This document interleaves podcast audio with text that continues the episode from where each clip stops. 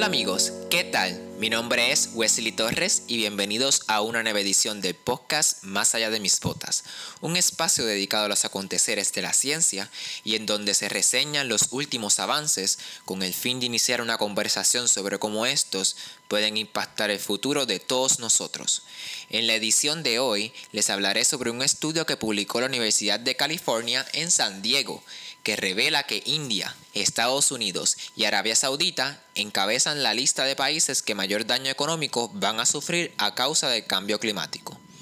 El estudio divulgado en la revista Nature Climate Change cuantifica el llamado costo social del carbono, es decir, el daño económico que provocan las emisiones de dióxido de carbono para los casi 200 países del mundo.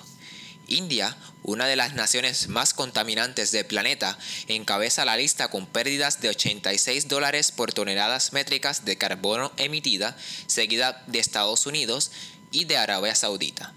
Los tres países que figuran a continuación con pérdidas de más de 20 dólares por, por tonelada son Brasil, China y Emiratos Árabes Unidos.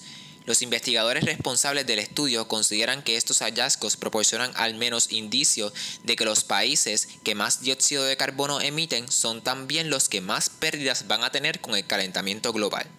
Los investigadores detallaron que en cientos de escenarios hipotéticos analizados, Estados Unidos siempre aparece como uno de los países con un costo social del carbono más elevado.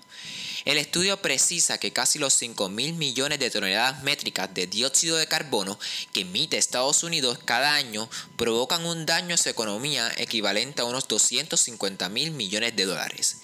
El presidente de los Estados Unidos de América, Donald Trump, retiró su país el año pasado del Acuerdo de París para la lucha contra el cambio climático porque consideraba insuficientes los compromisos asumidos por naciones como China e India. Esto fue todo por esta semana. Gracias por acompañarme en esta edición de Más allá de mis botas. Hasta la próxima.